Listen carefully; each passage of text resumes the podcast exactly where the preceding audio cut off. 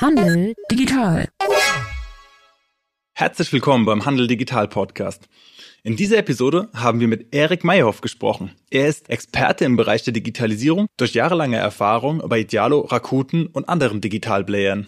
Wir haben ihn gefragt, wo die Zukunft des Handels liegt. Und seiner Einschätzung nach gar nicht beim Handel selbst, so komisch das klingen mag, sondern in den Möglichkeiten, die sich in anderen Geschäftsbereichen auftun. Es reicht nicht nur auf einer Plattform zu sein oder einen stationären Handel zu bedienen, sondern es geht um ein integriertes Geschäftsmodell. Wie das gelingt, hören Sie selbst. Wo steht denn der traditionelle Einzelhandel in so fünf Jahren, zehn Jahren? Okay, ich ähm, als, als jemand, der, der ja, gefühlt Zeit seines Lebens für äh, mehr oder weniger reine Digitalunternehmen gearbeitet hat und erst in den letzten Jahren so peu à peu auch noch in, in, in, in traditionelle Strukturen, jetzt zuletzt mit Volkswagen, dem Umbau vom Vertriebsmodell von Volkswagen, ähm, da sehr tief auch in, die, diese klassische, äh, mehrstufige Handelswelt eingestiegen ist, hm, habe vielleicht ein, ein bisschen anderes Bild da drauf als die Mehrzahl der Einzelhändler selber. Ich glaube, wenn Handel wirklich sich auf das Wort Handel beschränkt weiterhin, ähm, ist die Rolle, ist die Wichtigkeit des, des Händlers endlich. Und ob das jetzt fünf Jahre sind, vier oder sechs oder zehn Jahre, aber die, äh, die Austauschbarkeit des Handels, also mal ganz platt gesprochen, günstig einkaufen, ein bisschen mit Aufschlag verkaufen, ähm, ist kein Geschäftsmodell mehr, weil es durch die, durch die Transparenz, Stichwort Digitalisierung, äh, E-Commerce etc. pp. Ich will jetzt nicht alle Buzzwords wiederholen, aber ähm, die Transparenz dient dazu, dass es immer einfacher ist, die Sachen, die ich weiß, dass ich sie suche, auch zu finden. Und da wird es immer jemanden geben, der zum besseren Preis oder einen besseren Service anbietet als ich. Das heißt, ähm, einfach nur Sachen zu handeln, ist, glaube ich, kein Geschäftsmodell. Wenn das das Geschäftsmodell war, mit dem ich die letzten 20 Jahre oder vielleicht auch in zweiter Generation, dritter Generation ähm, gearbeitet habe, ist das, ein, ist das, das glaube ich, äh, ist nicht erst seit heute, sondern so schon seit einiger Zeit so, das äh, Geschäftsmodell ist endlich. Ähm, ich glaube, die, der, der klassische Einzelhandel, für den ist immer noch Bedarf, wenn man daran denkt, an, an, an, äh, an physische Stores in der Fußgängerzone auf der grünen Fläche etc. pp. Ich glaube schon, dass es äh, dort genug Formate gibt, ähm, die sich finden lassen und sich weiterentwickeln lassen, so dass man dem Kunden einen echten Mehrwert bietet. Eben den Nike-Schuh, den Adidas-Schuh, den äh, Samsung-Fernseher, ähm, die, den, das Apple-Telefon kann ich eigentlich überall kaufen. Warum soll ich das gerade bei, ähm, bei mir kaufen? Weil ich einen tollen Service habe, weil ich eine tolle Lage habe, etc. pp. Da gibt es sicherlich immer Sachen, die, die zahlen können einzahlen können aufs Geschäft. Aber reicht das aus, um wie in der Vergangenheit mit einem regionalen, lokalen Ansatz, mit einem äh, regionalen, lokalen Gatekeeper auch für die Marken zu interagieren? Ähm, da bin ich sehr skeptisch. Das heißt, den, wenn das die Frage war, ist der klassische Einzelhändler, der quasi auf äh, Drittmarken äh, und auf Präsentation vor Ort von Drittmarken, Beratung zu Drittmarken basiert, ähm, dann ist äh, die Frage, die Antwort ganz klar negativ. Nein, ich glaube, dieses Modell hat sich überlebt und nicht erst seit heute. Ja, also das trifft so einen, so einen guten Teil einfach meinen Standpunkt, weil ich auch sage, also die Berechtigungsfrage, die man sich stellen muss, also welches Problem löse ich als Händler eigentlich, ähm, geht ganz schnell irgendwann auf das Thema Service äh, hinaus, indem ich sage, okay, welchen, welchen Unterschied kann ich als Händler eigentlich machen? Wenn ich jetzt Produkte anbiete, sei es jetzt große Marken oder nicht, aber ähm, gesagt, die Beratungsqualität, äh, die ich, die ich halt irgendwie bieten kann und die Kundenbindung, die ich erzeugen kann, ähm, die, die spielen sicherlich irgendwie auch noch eine große Rolle ähm, und sind ja eigentlich auch so ein bisschen äh, Themen jenseits von Digitalisierung. Also dass äh, der Händler einen Weg finden muss, äh, ähm, auch mit ganz klassischen Tugenden eigentlich seine Kunden irgendwie äh, an sich zu binden. Genau. Ähm, was ist denn oder der, der größte Mythos oder die größten Missverständnisse, auf die du so triffst, wenn du mit äh, Menschen über digitale Transformation sprichst oder mit, mit Kunden ähm, quasi über dieses Thema äh, sprichst? Hm, ich glaube, der Mythen und, und Buzzwords gibt genug. Ähm, zum Glück äh, sind, sind die meisten nicht so hartnäckig, einige leider ein bisschen mehr. Ich glaube, dass das eine Thema, was, was äh, völlig übersehen wird, ist, ja, man kann mit Daten ganz viel machen und jeder muss Daten sammeln und Daten sammeln und Daten sammeln. Aber die wenigsten stellen sich die Frage, wofür. Und die wenigsten haben, glaube ich, eine Strategie, damit umzugehen. Ähm, dieses Thema auch gerade im klassischen Einzelhandel, äh, das Tante Emma-Prinzip. Tante Emma wusste noch genau, was ich wollte. Ich bin da reingekommen, die wussten genau, welche, welche, keine Ahnung, welche Zigarettensorte ich rauche, äh, welches Wasser ich möchte, welche Butter ich mag, etc. pp. Da wird ja oft darüber gesprochen, ähm, dass das mit Daten ermöglicht wird. Ähm, das ist sicherlich richtig. Die wenigsten machen das aber. Wenn man jetzt tatsächlich, und das ist jetzt egal, ob groß oder klein, Enterprise und oder KMU, ähm, sich anschaut, die, die wenigsten kriegen das wirklich auf die Straße übersetzt. Das heißt, einfach nur Daten zu sammeln und äh, Daten zu haben, scheint jetzt nicht ähm, so die Früchte zu tragen, wie sich das viele vielleicht versprochen haben von dieser Digitalisierung. Auf der anderen Seite ist natürlich ähm, das ist schon so, dass ähm, die Möglichkeiten durch Digitalisierung, durch die Messbarkeit jedes Kundenkontaktes, jedes Einzelprozessschrittes, ähm, wenn man das wirklich ernst nimmt, und ich glaube, die sehr erfolgreichen, sehr stark auch teilweise wachsenden äh, Startups, äh, äh, und das ist jetzt nicht nur im Handel, sondern in, in, in allen Bereichen, in allen Kategorien, ähm, sind dann besonders erfolgreich und dann besonders gut, wenn sie das nämlich in den Griff kriegen, wenn sie genau dann wissen, okay, welche Prozessschritte habe ich denn, welche Touchpoints habe ich denn, wie kann ich die messen, welche Metriken packe ich dahin und wie kann ich äh, feststellen, ob sich das, was ich im Schritt davor oder im Schritt danach, wenn man sich das immer so alles für Menschen einfacher linear zu denken, auch wenn wir alle wissen, dass die Realität nicht linear ist, aber wenn ich in einer linearen Denkweise da mal rangehe, was passiert in den Schritten davor, was passiert in den Schritten danach, wenn ich dort etwas verändere, wie verändern sich dann die Kundentouchpoints zum Beispiel?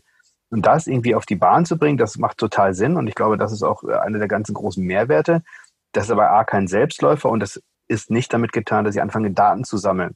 Ähm, dann glaube ich, äh, wenn ich einfach nur sage, hey, dann habe ich einen Online-Shop und da kann ich meine Kunden, da habe ich das Geburtsdatum des Kunden auf einmal. Ja, das ist nett. Das hat aber nichts mit Digitalisierung zu tun. Also äh, auch ähm, Tante Emma, um bei dem Beispiel zu bleiben, hat sicherlich sich die Geburtsdaten der Kunden aufgeschrieben oder hat gesagt, Mensch, wir haben da so eine tolle äh, Geburtstagstombola und jedes Mal, wenn du Geburtstag hast oder äh, eine, eine Payback oder was es früher noch alles gab in tollen Kundenprogrammen, haben das auch schon gemacht. Das heißt jetzt nichts mit Digitalisierung zu tun, sondern Digitalisierung ist ja wirklich, wenn ich von vorne bis hinten äh, alles durchmessen kann und vor allen Dingen dann auch was damit mache. Ich glaube, das ist eher so das, wo ich immer sage, ja, dieses Datenthema, das hört man jetzt schon über zehn Jahre, ähm, dass das denn der nächste äh, große Knall sein wird, dass das die KMUs auf der ganzen Welt dazu bringen wird, völlig neue Kundenerlebnisse zu bauen. Sehen tut man jetzt nicht so wahnsinnig viel davon. Das heißt, man sollte einfach nicht blindlings äh, los digitalisieren äh, und dann darauf hoffen, ah, das wird schon gut, weil digital ist gut, äh, das hat man so im Blut, sondern äh, wo sollte man eigentlich anfangen mit der Digitalisierung? Um, ähm, ist natürlich jetzt eine, eine, typische Beraterantwort, die ich jetzt gebe. Äh, ich glaube, die Unternehmensstrategie, äh, die, die ist ganz wichtig zu hinterfragen. Also da vielleicht, jetzt rede ich auch nochmal so schwarz-weiß, man möge mir das nachsehen, ähm, wenn ich in, in zweiter, dritter Generation ein, ein Einzelhandelsgeschäft betreibe oder, oder Händler bin, ähm, dann äh, hat es irgendwann mal angefangen und irgendwann mal hat sich mal jemand Gedanken dazu gemacht, wo, wofür stehe ich eigentlich, wie möchte ich, welche wer sind meine Kunden, was ist mein Portfolio, wie möchte ich mein Geschäft ausgestalten, wofür, was ist das Besondere an mir. Und ich glaube, das ist etwas, was ich durch den Kontext Digitalisierung komplett hinterfragen äh, lassen muss. Und äh, das wird meiner Meinung nach viel zu wenig gemacht. Also dass tatsächlich so eine klassische Unternehmensstrategieberater-Antwort, da wirklich ganz oben anfangen und äh, das auch nochmal äh, neu aufschreiben. Und wenn jetzt, was ich eben sagte, wenn mein bisheriges Geschäftsmodell war, ich habe eine tolle Lage auf der grünen Wiese oder direkt am, eine 1A-Lage, habe dadurch den, den, den direkten Zugang zum Kunden, den habe ich quasi geerbt, vielleicht sogar noch, mit tollen Mieten. Das heißt, da muss ich mir keine Gedanken machen. Ähm, und dann hole ich mir die Top-Brands rein und verkaufe die für äh, UVP an den Kunden das ist kein Geschäftsmodell mehr heute. Da ist weder die Regionalität oder die Lokalität und die Lage ist mehr relevant für den Endkunden. Also es gibt immer einen oder zwei oder drei oder fünf, aber nicht mehr die Masse, wie es früher war. Ähm, auch, dass ich toll einkaufen kann bei mir vor Ort, dass ich vielleicht den besten Draht bei mir in der Region zu, ähm, zum, zum Key-Accounter von Adidas habe und deswegen Markenartikel äh, kriege, die, die sonst keiner bei mir in der Gegend hat. Auch das ist was, was sich überlebt hat. Das heißt, dementsprechend durch diese neue Möglichkeit der Transparenz aus der Kundensicht denken, aus der Transparenz. Ich, der Kunde weiß tendenziell mehr als ich. Der Kunde verfolgt die Marke, die Marke bespielt den Kunden direkt. Den ganzen Mehrwert habe ich einfach nicht mehr, den ich vielleicht mal früher hatte. Was ist der Mehrwert? Was kann das sein? Und wie ist die Digitalisierung da Teil des Ganzen? nicht Digitalisierung der Digitalisierung wegen. Das ist totaler, aus meiner Sicht Bullshit und das ist, wurde viel, viel zu oft gemacht, wird immer noch sehr oft häufig gemacht, dass man vielleicht auch mitreden kann, dass man auch, je nachdem wie groß man ist, im Board, äh, bei den Investoren, bei der Bank vielleicht auch mal äh, sagen kann, hey, ich bin auch dabei, ich habe auch eine Zukunft. Ähm, das ist es nicht, sondern die, sich wirklich ganz kritisch hinter zu hinterfragen, was ist meine Unternehmensstrategie, was ist mein USP, was hat der Kunde von mir, warum soll er gerade zu mir kommen und wie kann die Digitalisierung oder wie ist, hat sich auch die, die, die äh, Kundenerwartung durch die Digitalisierung einfach verändert und wie kann ich die Digitalisierung nutzen, die digitalen Tools, Prozesse etc. pp. nutzen, um den Kunden damit zu erreichen. Also was du gerade beschrieben hast, war so ein bisschen der lehrbuchmäßige äh, Gang von konkurrenzzentriert zu produktzentriert und dann ist man heute ähm, dann anscheinend kundenzentriert. Ähm, daran liegt also quasi einer der größeren Hebel ähm, anzusetzen bei der Digitalisierung. Was ist der tatsächliche Mehrwert für den, für den Kunden, wenn ich jetzt hier Dinge bei mir optimiere, Prozesse optimiere und digitalisiere? Genau. Und das ist natürlich ist, kann man dann sagen, ja, in einem Online-Shop kann ich per Definition alles besser messen. Aber wenn ich jetzt, äh, um nochmal auch wieder schwarz-weiß ein bisschen ein Beispiel aufzumachen, wenn ich halt mal die 1A-Lage habe bei mir vor Ort, dann ist die vielleicht noch was wert. Dann kann ich dort vielleicht noch einer meiner Stammkundschaft oder einem gewissen Klientel, was es weiterhin gibt, kann ich noch zum Vollpreis ein ganz tolles Produkt verkaufen. Es wird, ist wahrscheinlich aber nur noch ein Bruchteil von dem, was mein, was der vorherige Inhaber oder die Generation vor mir verkauft hat. Reicht das, um die Miete zu bezahlen? Wahrscheinlich nicht ähm, kann ich mit diesem UVP, mit diesen bisherigen Prozessen anfangen, ähm, online oder überregional zu verkaufen? Wahrscheinlich auch nicht. Das heißt, dementsprechend äh, wirklich diese Unternehmensstrategie dahin nochmal zu hinterfragen, wie viele Volumina, wie viel, also wie sieht mein Business Case, wie sieht mein, mein, mein, mein äh, Businessplan eigentlich aus?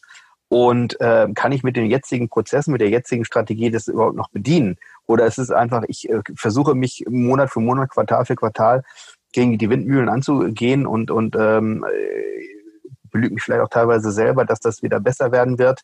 Dann ist das Wetter schuld, dann ist Corona schuld, dann ist keine Ahnung wer schuld, dann kommt Amazon, ist auch schuld. Ähm, aber ich, ich glaube, das ist so tatsächlich was, was sich leider noch zu wenige fragen und dann natürlich, ja, dann konkret anfangen, das gebe ich dir recht, da den, den, den Hebel zu finden, wo, wo setze ich an. Das kann ein, ähm, die ganz banale Frage sein, hey, ich muss, ich sage jetzt einmal mal eine Zahl, ich muss im, im, im äh, Monat muss ich äh, 15.000 äh, Einheiten abverkaufen. Wo kann ich die überhaupt abverkaufen? Also ich also ganz konkret, äh, wo erreiche ich den Kunden, der dieses Produkt hat, ähm, den Bedarf für dieses Produkt hat, äh, um so diese Brücke auch zu schlagen zwischen produktzentrischer Sicht hin zum kundenzentrischen Sicht. Wo erreiche ich den denn jetzt überhaupt?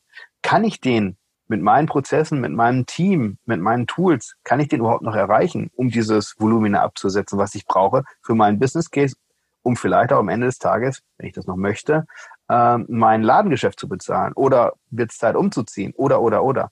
Aber ich glaube, das ist etwas so ganz banale unternehmerische Fragen, einfach mit einem neuen, neuen Licht be, äh, bewerten. Ich glaube, das ist gar nicht mal so eine Hexerei, gar nicht, ich muss das Tool einführen, ich brauche einen Online-Shop, ich brauche, ich muss auf ich muss auf Ebay verkaufen, ich muss, äh, weiß der Hund was. Ich glaube, das ist nachrangig. Das ist dann wieder ein Tool nur. Das ist nichts weiter. Ja, das ist, das trifft sehr gut genau unseren Standpunkt mit dem, die Digitalisierung ist ein Werkzeug und oh, nichts mehr. Ja, also dass, dass man da äh, sich nämlich eher äh, jetzt auch fragen muss, ähm, welches Problem löse ich eigentlich mit meinem Dasein, mit meinem Verkauf, äh, warum sollen die Leute ausgerechnet irgendwie zu mir kommen?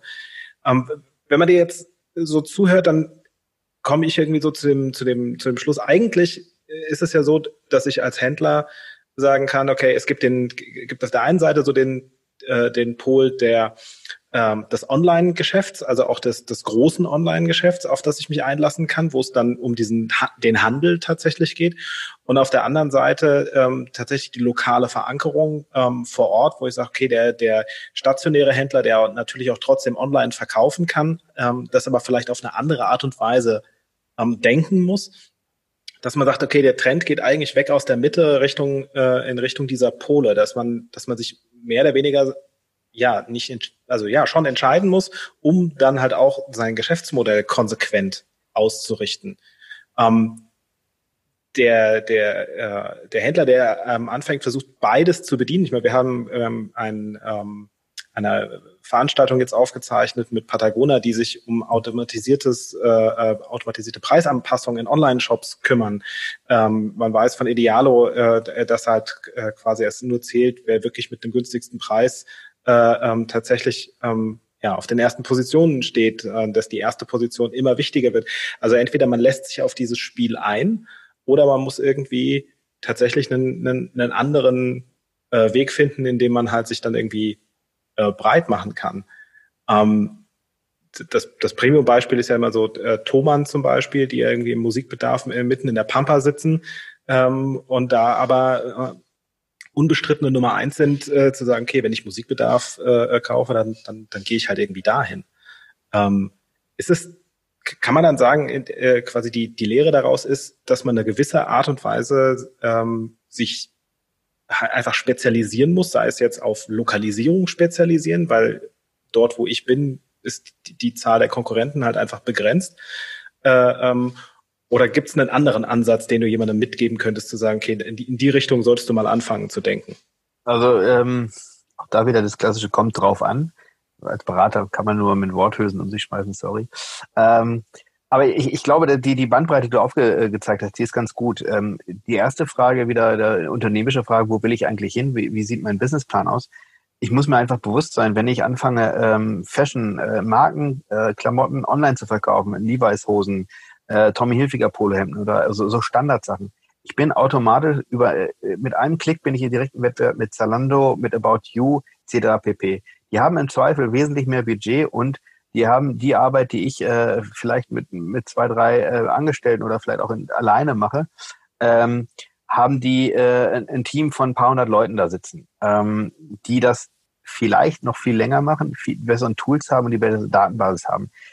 Will ich mich mit denen aufnehmen? Okay, das ist ein ganz anderer Pitch, ein ganz anderer Businessplan als ich bin äh, ein, ein, kleiner Einzelhändler, ähm, der äh, zusehen muss, dass er seine Lager schnell äh, äh, oder oder äh, ja, dass er nicht in die, die, gar nicht erst in die Bredouille kommt, zu sehr Überhang aufzubauen, am Saisonende schnell die Lager leeren muss und ähm, nebenher eine, eine, eine gute Stammklientel vor Ort hat, für die er vielleicht noch wichtig ist, weil die Leute gerne zu mir kommen, weil ich einen tollen Service habe, vielleicht auch ein tolles Team habe, tolle Persönlichkeiten habe, die da wirklich auch den, den Laden rocken können im besten Sinne des Wortes. Aber nichtsdestotrotz muss ich zusehen, dass ich auch noch ein bisschen Volumen schaffe, damit ich bessere Einkaufspreise kriege, so dass ich irgendwie gar nicht versuche, irgendwie einen großen Brand aufzubauen, sondern einfach nur billig über Amazon, eBay und Co. Äh, Marktplätze abschleuse, wenn es um den Preis gibt, auch die gleichen äh, Markenklamotten. Aber ich versuche gar nicht erst mit Zalando und Co. mich ins, äh, in den Wettbewerb zu kann ich sowieso nicht gewinnen. Ich glaube, dazwischen ist es irgendwo. Was ganz wichtig, was du gesagt hast, ist natürlich die Service-Komponente oder eben auch, was natürlich auch nichts Neues ist, was man seit äh, vielen, vielen, vielen Jahren im Handel versucht, mit Eigenmarken, Eigenkreationen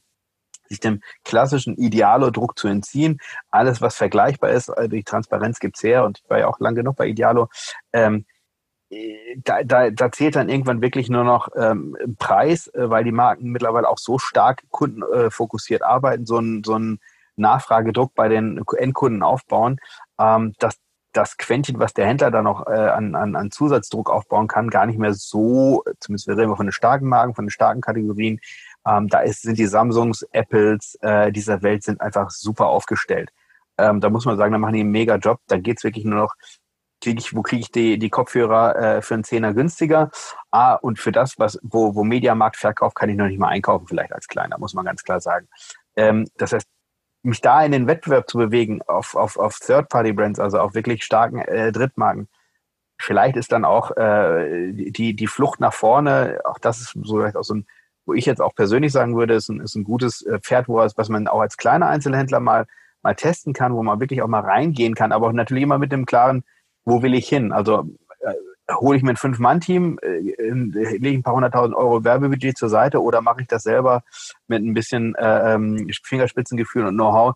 Ähm, das muss man sich immer stellen. Aber ähm, die ganzen äh, Social Commerce, Contextual Commerce, diese neuen Verkaufskanäle, die sich dort auftun, äh, jenseits von, von jedem Hype, die ganzen Instagrams, Snapchat, TikToks, wer da alles jetzt mitspielt, Facebook natürlich jetzt auch ganz groß vorne mit dabei.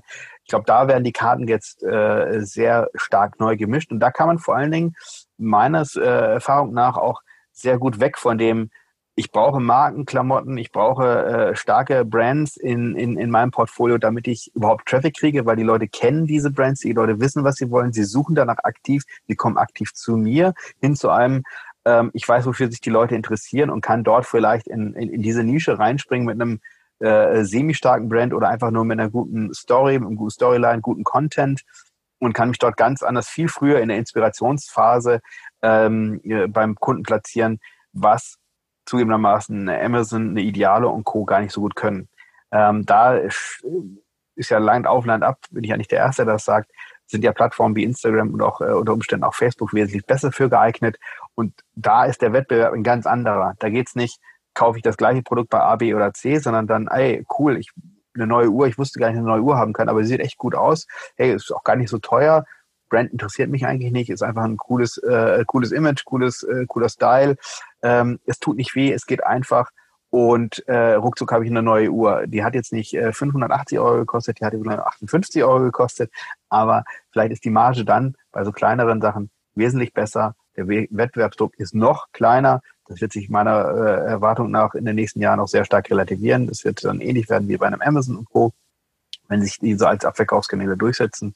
Aber da glaube ich, ist immer noch genug Lücke. Also zwischen dem Go Big or Go Home, also wirklich äh, zu sagen, okay, ich will mit den Großen mitspielen, ich bin stark in meiner Nische, Stich, Stichwort Thomann, ähm, ich habe den langen Atem, ich habe die Kompetenz im Haus, um da wirklich ähm, mit dem Produktwissen und mit dem Kundenwissen vor allen Dingen anzugreifen und das auch durchzuziehen, versus ein, ich will nur mal so irgendwie mitmachen, versus ein, ich will äh, mich serviceorientieren, ich möchte in, in, in, die, in die Inspirationsphase rein, was die meisten Großen noch gar nicht so gut können. Ich glaube, da ist genug Platz, man muss es nur wissen und es ist aber auch nicht Platz für jeden, muss man auch ganz klar sagen. Das heißt einfach aus ein Stück weit, wer zuerst kommt, mal zuerst jetzt. Also ähm, ich meine, ich, ich kenne, es gibt so eine schöne Geschichte, die kann man auch in der Brand 1 nachlesen von zwei Designern, die ähm, lange für große Modelabels gearbeitet hatten äh, und dann irgendwann keine Lust mehr hatten, äh, quasi immer nur das zu machen, was man ihnen sagt. Und die haben einen Brand gegründet, was sie, äh, ähm, wo sie quasi individuelle ähm, oder, oder maßgeschneiderte Kleidung verkaufen. Und was sie machen, ist, dass die ähm, ähm, verkaufen quasi ausschließlich über Crowdfunding. Also sie gehen hin und posten äh, irgendwie einen, einen Style, äh, Stoff, eine, eine Idee oder was auch immer. Ähm, die Community weiß, okay, wenn die beiden was machen, kommt was bei rum. Und ähm, dann haben sie äh, quasi einfach auf dem Weg ähm, ja, ihre Kundschaft darüber informiert, es gibt irgendwie ein neues Produkt, ein neues Projekt ähm, habt ihr Bock da mitzumachen? Und ich glaube, die, die Quote war ähm, also wirklich wirklich krass. Ich glaube, die haben glaub ich, zwei Kampagnen von über 100 oder, oder 200 sind nicht zustande gekommen zu dem Zeitpunkt, wo dieser Artikel erschienen ist. Ähm, und die Leute haben, äh, haben dann gesagt, okay, das kriege ich halt tatsächlich nur da. Ja, wenn ich austauschbare Massenware kaufen will, dann jo, kann, kann ich kriege ich die halt auch echt einfach an, an jeder Ecke. Das, das bringt mich so ein bisschen zu dem, zu dem Gedanken, äh, dass man kann ja fast sagen, Digitalisierung beginnt im Kopf. Also es ist, äh, ähm, welche, welche Grundvoraussetzungen ähm, muss ich denn mitbringen oder wo sollte ich bei mir selber anfangen, äh, ähm, jenseits auch von, von Businessplan schreiben und von, äh, ähm, von irgendwelche digitalen Tools screen oder YouTube-Tutorials gucken oder irgendwas in diese Richtung. Ähm, was, was ist denn die, die, die Grundvoraussetzung, die man einfach entwickeln muss, um für die Zukunft bestehen zu können? Ähm, ich glaube, die so abgegriffen die Antwort äh, klingt. Natürlich muss ich äh, oder oder oder ähm, bedingt diese Digitalisierung, diese ominöse, die Möglichkeit, Kundenverhalten noch viel besser zu messen und daraus it iterativ, schnell iterierende ähm, Prozesse, Tools, Produkte etc. pp. zu bauen. Ähm, das heißt, wenn ich und da bin ich voll bei dir, Digitalisierung bin in dem Kopf, wenn ich nicht bereit bin, wenn ich nichts kann, ähm, äh, also ich als Mensch wie auch als Organisation, ähm, mich darauf einzustellen und damit umzugehen und auch bereit bin, auch alte Zöpfe abzuschneiden. Und wenn, dann kann ich noch tausendmal sagen, ja, aber wir haben immer, wir müssen äh, unsere Jahresplanung machen und wir müssen, unser Provisionsproblem, äh, äh, funktioniert nur auf Jahresbasis. Ein Jahr ist, kommt natürlich immer ein Stück weit auf die Branche drauf an, aber ist, weil über alle Branchen hinweg ist einfach ein viel zu langer Zeitraum, um im digitalen Zeitalter äh, und jetzt das andere nächste Buzzword im agilen Mindset ähm, äh, zu planen, äh, Entscheidungen zu treffen und vor allen Dingen Sachen wieder neu zu hinterfragen und zu iterieren und neue Abzweigungen zu nehmen. Ähm, ich glaube, das, also das ist ein, ist ein ganz wichtiges Thema. Da bin ich noch nicht bei der technischen Komponente, aber natürlich, ähm, ganz am Anfang hatten wir ja noch so ein bisschen über die, die Datensammeln des Datensammeln wegen gesprochen. Ich glaube, ich, es, es, es tut gut, ähm, jemanden in der Organisation zu haben oder die Leute an den entscheidenden Stellen in der Organisation, ähm, dass die ein grundsätzliches Verständnis von, ich will nicht sagen, äh, Hardcore-Techies sein müssen, aber ein grundsätzliches Verständnis haben von Schnittstellen, von Datenbanken und Ähnlichem, um einfach genau das nämlich nicht, das, das, äh, weil es jemand sagt, weil es ein tolles Passwort ist, da irgendwie auf den Zug aufzuspringen, sondern zu sagen, okay, jetzt lehne ich mich mal ganz kurz zurück und mit meinem gefährlichen äh, äh, Halbwissen von äh, ähm, wie Daten funktionieren und wie, wie, wie technisch äh, Datenbankenstrukturen funktionieren und vor allen Dingen Schnittstellen funktionieren, was bedeutet das für mein Geschäft? Und was, was fehlt dann noch an der Stelle und wie kann ich die losen Enden zusammenbringen? Ähm, auch das ist etwas, ähm, was ich jetzt vielleicht äh, ja ein bisschen, bisschen, bisschen weiter weg von der Business, reinen Business-Sicht ist, aber was etwas ist, womit man glaube ich, sehr, sich sehr gut tut und sehr leicht tut in der Digitalisierung, wenn man äh, da eine gewisse Grundkenntnis hat oder sich beibringt. Das ist ja kein Hexenwerk. Wie gesagt, ich rede hier nicht von Programmierkenntnissen oder äh, selber Datenbanken aufzusetzen und zu pflegen, aber einfach mal eine grobe Idee hat, ähm, wie denn Daten miteinander interagieren, wofür man die nutzen kann und äh, wie Schnittstellen funktionieren, auch in, in, in halbtechnischer Sicht zumindest, um, um auch Limitationen von Businessmodellen und von ähm, äh, ähm, Skalierungseffekten auch hinzubekommen.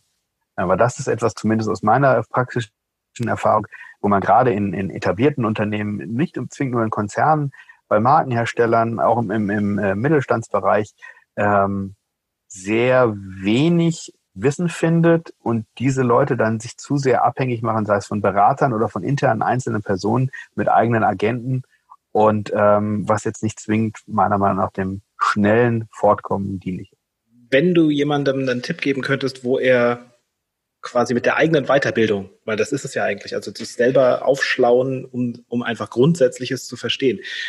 Wenn du jemandem einen Tipp geben könntest, wo er gut aufgehoben ist, sei es äh, im Netz bei bestimmten Personen oder ähm, Webseiten, Magazinen etc., ähm, wo wäre das denn? Wo würdest du denjenigen hinschicken?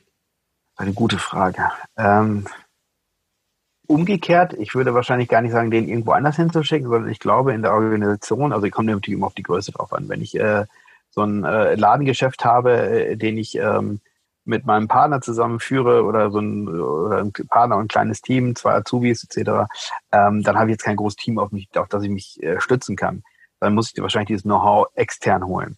Aber ich glaube, äh, alles, was ein, eine Spur größer ist, glaube ich, ist es wirklich so, dass, oder habe ich auch sehr gute Erfahrungen mitgemacht, persönlich, dass man ähm, den Freiraum schaffen muss für die einzelnen Mitarbeiter zu intern mal zu ruschieren, zu, zu, zu äh, hospitieren äh, und ähm, auch mal, warum soll man nicht ähm, in einem Projekt, äh, spricht ja immer von diesen, diesen Cross-Functional Teams, ähm, warum soll man sich nicht selber auch als Entscheider, als, als äh, Geschäftsführer oder ähnliches, nicht im Sinne des, der Entscheidungsfindung, sondern als, als äh, Hospitant in andere Abteilungen mit reinbringen und äh, in, in ähm, wegweisende Projekte, die vielleicht sehr technisch sind, wo ich normalerweise sagen würde, puh, ich selber auch, es ist viel zu technisch, für mich habe ich keine Ahnung, aber im Sinne des sich weiterbringen, sich selber fortzubilden. Also ähm, weil normalerweise hat man ja auch im eigenen Unternehmen immer viele Leute, die mit tollem Know-how ausgestattet sind, ähm, die sich natürlich auch freuen, wenn äh, Leute aus anderen Bereichen ihnen endlich mal zuhören, weil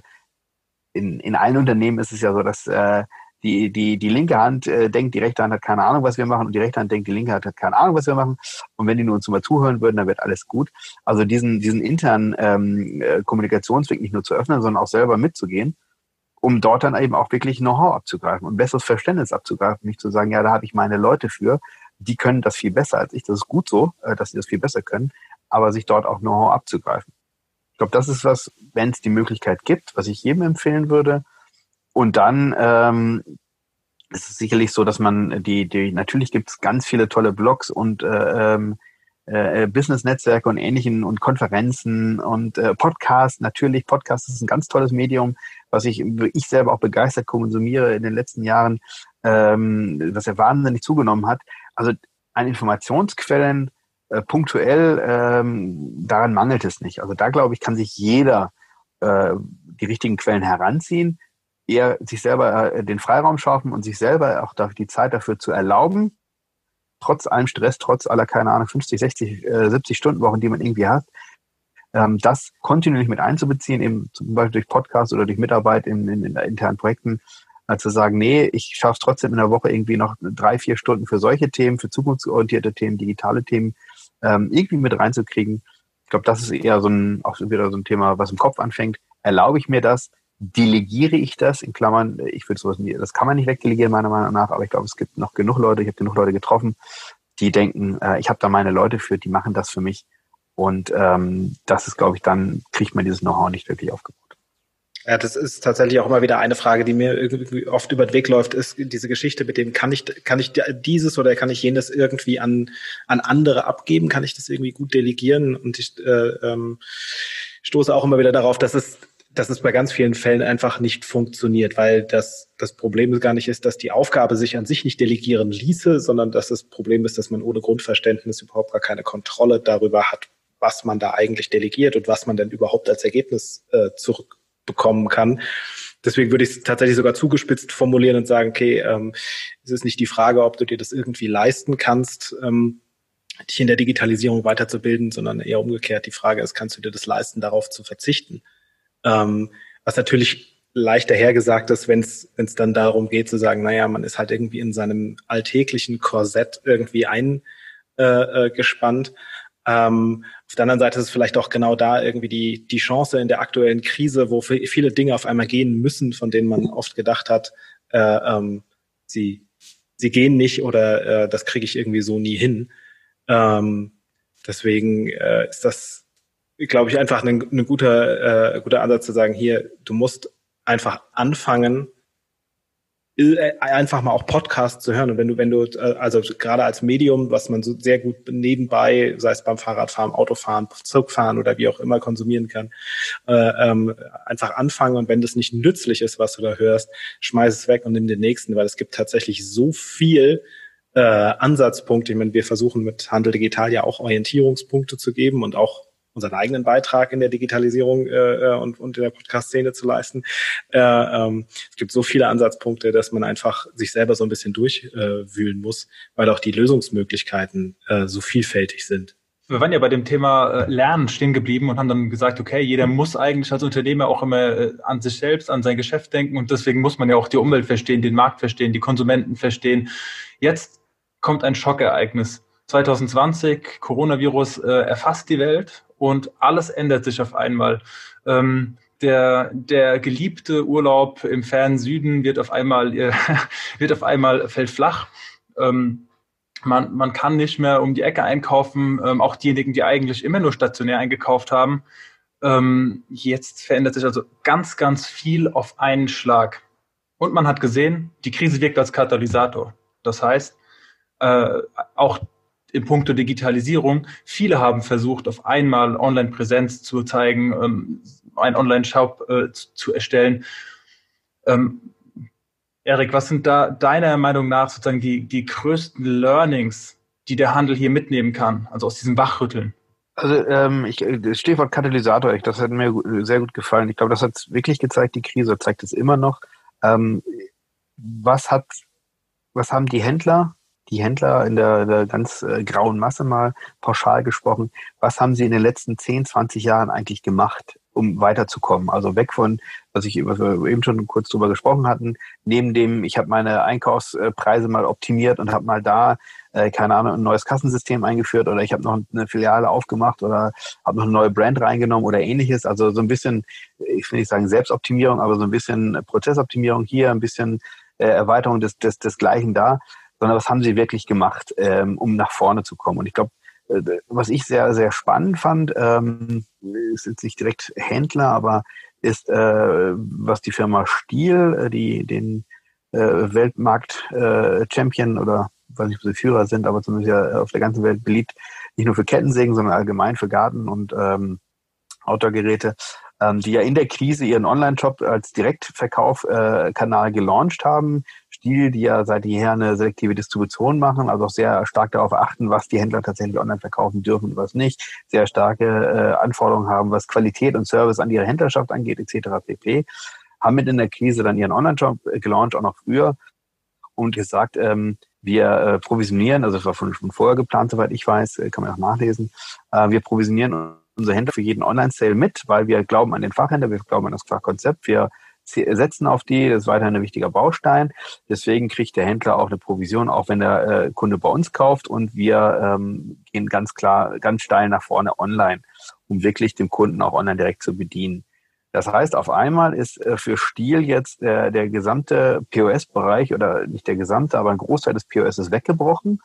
Ähm, und äh, der Endkunden, zum Beispiel im B2B-Kontext, aber im B2C-Kontext, äh, der Endkundenkontakt sozusagen über Nacht weg gewesen. Ich glaube, so ging es ganz vielen Markenherstellern und umgekehrt auch vielen Händlern.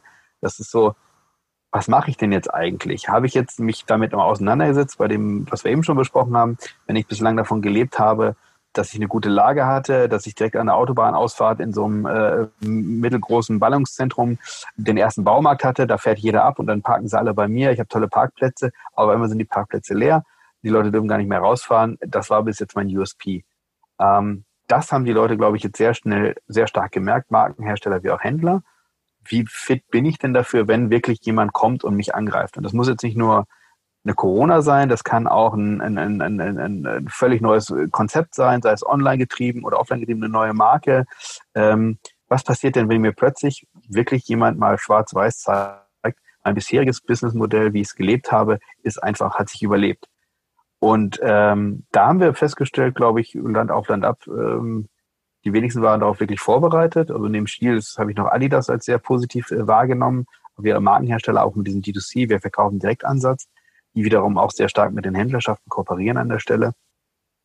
Und das ist, glaube ich, etwas, was ich eingangs ja gesagt habe, ähm, wenn ich Digitalisierung nur als, äh, als Digitalisierung der Digitalisierung wegen oder des Datensammels erfasst habe, dann bin ich damit grandios vor die Wand gelaufen wenn ich es geschafft habe, zu, mein, bis jetzt schon mein Geschäft zu hinterfragen, was ist denn eigentlich der Mehrwert und wie kriege ich den an meine Kunden transportiert? Und jetzt denke ich nicht an Kanal und an, an Ladengeschäft oder das ist mein eigener Online-Shop, oder Amazon oder eBay oder Hü oder Hot, sondern wo erreicht denn überhaupt mein Kunden? Wenn ich mir diese Frage nicht gestellt habe bisher, dann glaube ich, sollte ich das, habe ich das jetzt hoffentlich die Zeit in der, in der Krise genutzt, um diese, diese allererste Frage mal zu beantworten. Und ähm, das glaube ich, das ist das größte Learning wer ist mein Kunde, wie erreiche ich den, wo ist dieser überhaupt unterwegs und ähm, ist mein Businessplan eigentlich noch äh, überlebensfähig? Ja, ist schon auch eine, eine, ganz interessante Sache, gerade weil du mit deinem Hintergrund ja auch viele Unternehmen in ihrer Wachstumsphase begleitet hast.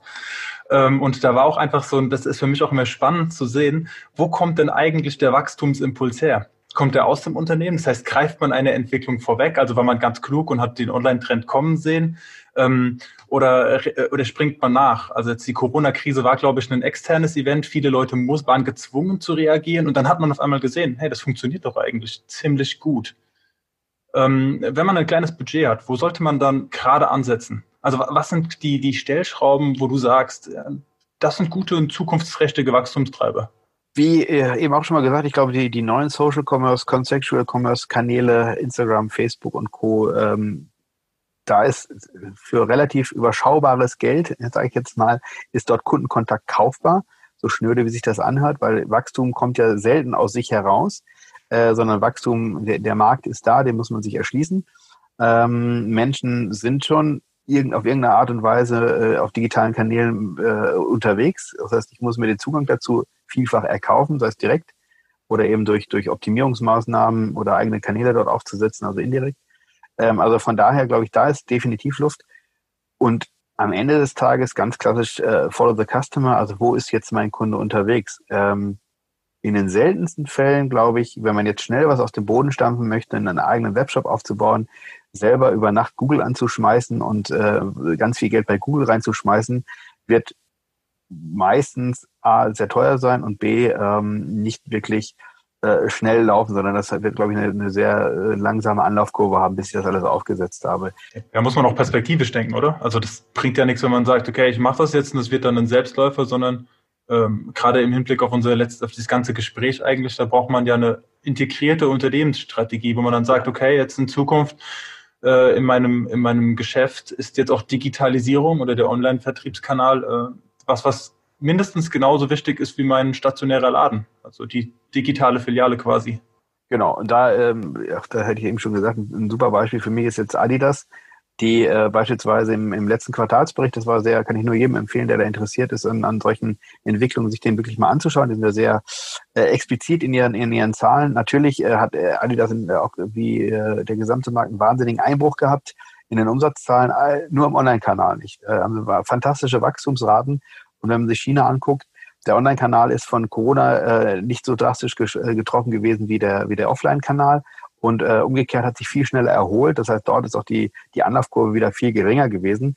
Die haben natürlich einen wesentlichen, äh, viel längeren Vorlauf gehabt. Die haben viel mehr Möglichkeiten gehabt und Zeit gehabt, dort wirklich äh, Infrastruktur und Operations aufzubauen. Ähm, aber äh, das ist das, was ich meinte. Wer hat denn seine Hausaufgaben wirklich vorher gemacht? Wer hat denn wirklich an dieses Digitalisierung, ähm, dieses Online geglaubt oder sich mal die Frage gestellt, was kann ich denn damit tun? Und da rechtzeitig investiert und wer ist dann eher opportunitätsgetrieben und jetzt brennt's mir, jetzt gehe ich dahin. Klar, viele haben äh, vielleicht nicht die, die Möglichkeit, äh, sich ähm, aufgrund mit, mit äh, ausreichender Ressourcen oder Polster zu sagen, ich, ich nehme mir einfach die Zeit und die, das Geld und, und baue schon mal vor aber dann ist mein Geschäftsmodell vielleicht auch nicht überlebensfähig. Dann kommt das vielleicht auch nicht durch solch eine Krise. Dann muss ich vielleicht auch mal wirklich entweder den harten Cut reinhauen oder halt sagen, mal einen Schritt zurückgehen und Moment, ähm, so geht es auf gar keinen Fall weiter. Das ist ein Hamsterrad, in dem ich hier bin. Will ich im ewig in diesem Hamsterrad weiterlaufen? Vielleicht nicht. Kann man eigentlich auch fast sagen, es ist ein bisschen Zeit für neue Allianzen, oder? Also, weil ich finde diesen das Beispiel mit Stil äh, äh oder Stil sehr schön zu sagen, okay, die, man begreift sich jetzt nicht nur als Produkthersteller und hat irgendwo jemanden, dem man sein Zeug gibt, der das dann halt irgendwie verkauft.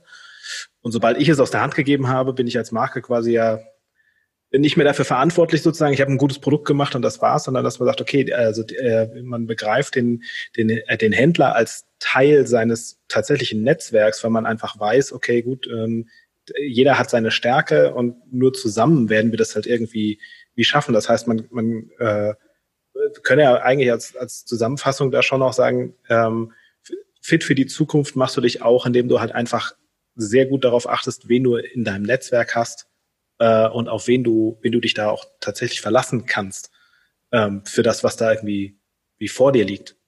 Ja, also definitiv. Also für mich ist das also eigentlich das Top-Thema nicht nur durch Corona, auch wieder Katalysator äh, Corona, die, diese Krise jetzt gerade, weil sie auch wirklich über alle Branchen, alle Kategorien etc. geht, ähm, aber die, die, ähm, die bisherigen Vertriebsstrukturen sind einfach dermaßen obsolet.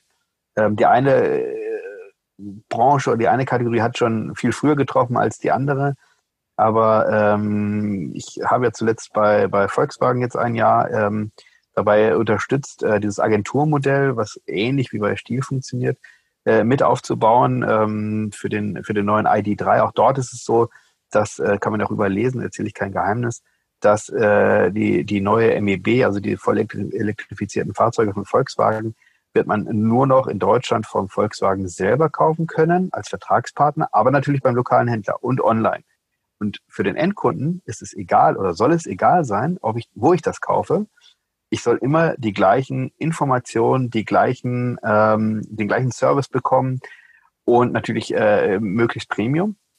Und äh, für den Händler ist es auch egal, wo der Kunde kauft, weil der Händler kriegt auf jeden Fall seine Provision. Ob der Kunde online im, im äh, Shop kauft oder beim Händler vor Ort, ob er sieben Probefahrten in Anspruch nimmt oder gar keine, ob er sagt, nee, das ist ein super Auto, brauche ich gar nicht Probe zu fahren, er kriegt immer garantiert seine Provision. Weil, das ist für mich, unabhängig jetzt von der Kategorie, ob es jetzt Stiel oder Volkswagen, ähm, allein vom Produktvertrieb, das meinte ich ganz am Anfang, das Thema klassischer Handel, teuer, äh, günstig kaufen, teuer verkaufen, ist etwas, was in diesen digitalen, transparenten Zeiten ja ein Stück weit obsolet ist, weil es immer eingeben wird, der günstiger verkauft hat sich, weil es immer eingeben wird, dem das Wasser gerade bis zum Halse steht. Also das ist wirklich, der Preis ist ähm, tendenziell kaputt. Und je digitaler oder je transparenter und digitalisierter eine Kategorie ist, nehmen wir Consumer Electronics, ähm, da sind die Margen mini, mini, mini. Äh, da ist jeder Händler nur am Jammern, dass das überhaupt gar nicht mehr geht.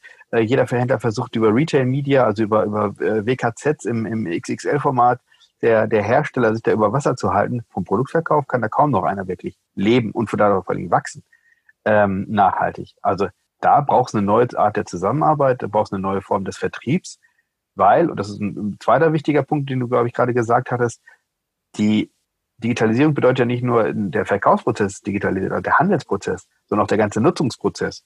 Das heißt, die, wenn ich alle Customer Touchpoints messen kann, dann geht es ja auch die gesamte Nutzungsphase. Also der Hersteller stellt ein tolles Gut her, gibt es dem Handel, der verkauft es dann und dann hat es der Kunde und äh, da gibt es vielleicht noch Servicefälle, die auch äh, in, der, in der alten Welt sozusagen schon messbar waren, weil dann irgendwo im ERP-System aufgeschlagen ist. Meyerhoff hat hier äh, eine, eine Reklamation und hm, wie hoch ist die Reklamationsrate bei dem Produkt, wie hoch ist die äh, Retourenrate bei dem Produkt. Das gab es ja früher auch alle schon. Aber jetzt, äh, je digitaler natürlich auch die Produkte werden oder die gesamte Nutzungsphase, äh, kriege ich ja noch mehr Customer Insights, kriege ich noch mehr Datenpunkte, worüber ich als Hersteller natürlich sofort mein Produkt viel schneller, viel besser optimieren kann, iterieren kann, überarbeiten kann, viel mehr testen kann, äh, sei es mit neuen Geschmacks, Verpackungsgrößen, Farben, Form etc. pp.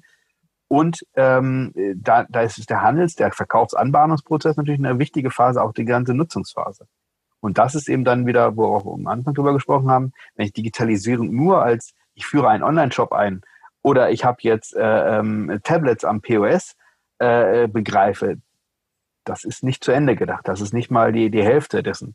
Und äh, deswegen sind diese, die, die, die Beispiele, die du angeführt hast mit den Designern beispielsweise, ähm, diese D2C-Themen, also ich, ich, ich designe selber, ich äh, produziere selber und verkaufe selber, haben ja automatisch diesen Vorteil, dass sie wirklich diese, ja, Entschuldigung, dieses Buzzword, Closed Loop äh, Kunden äh, äh Customer Journey, um es mal ganz, ganz komplett als Buzzword zu machen. Also äh, ein, ein Riesenvorteil. Ob sie nutzen, ist das Zweite. Ob das Produkt dann gut ist, ist auch was anderes. Aber zumindest haben sie von, von der Theorie her einen Riesenvorteil, dass sie wirklich den Kunden komplett begleiten können und viel besser iterieren können, viel schneller iterieren können, als wenn sie künstlich geschaffen immer wieder ähm, Stufen dazwischen haben, die äh, in, in denen ähm, ja Informationen aus der Hand gegeben wird. Also klares Ja. Man, man könnte es fast sagen, die Zukunft des Handels liegt neben dem Handel.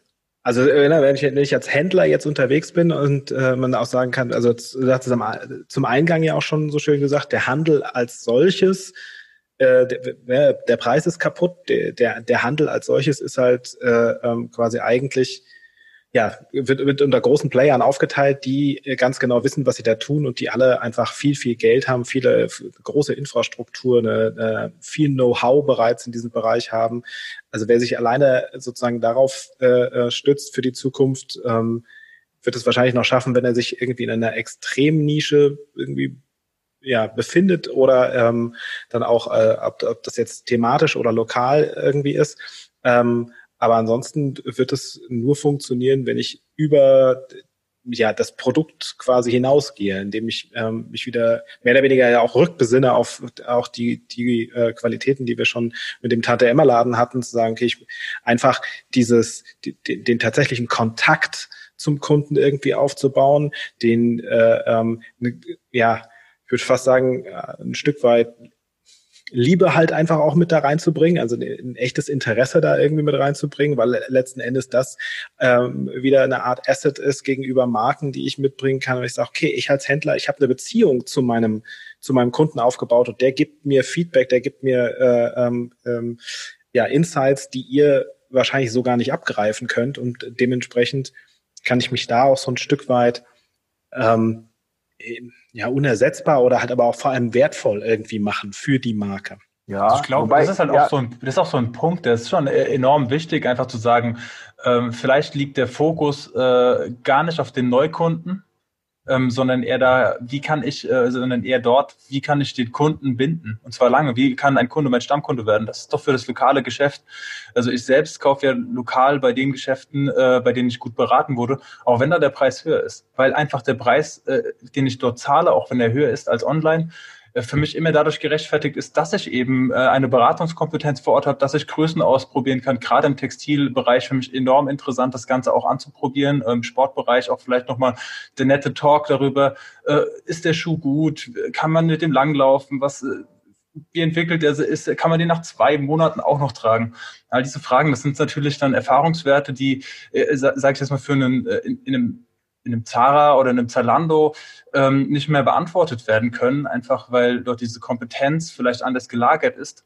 Aber im kleinen Laden, ist doch genau das irgendwie der, der Unterschied. Und genauso bindet man und hält man. Und in der Krise, das zeigen einfach Wirtschaftsdaten, äh, ist halt der Stammkunde einfach derjenige, der den größeren Warenkorb da lässt, der mehr Umsatz produziert. Ja, äh, genau, da bin ich voll bei dir. Ähm, die Frage ist nur, reicht das? Also äh, bei, bei dem Beispiel, ich verkaufe ähm, Sportzubehör und das mache ich seit 30 Jahren in der Fußgängerzone oder auf der grünen Fläche, ist mir jetzt egal, ist natürlich ein Unterschied in Kosten, aber äh, vom Prinzip her, ich habe darauf optimiert.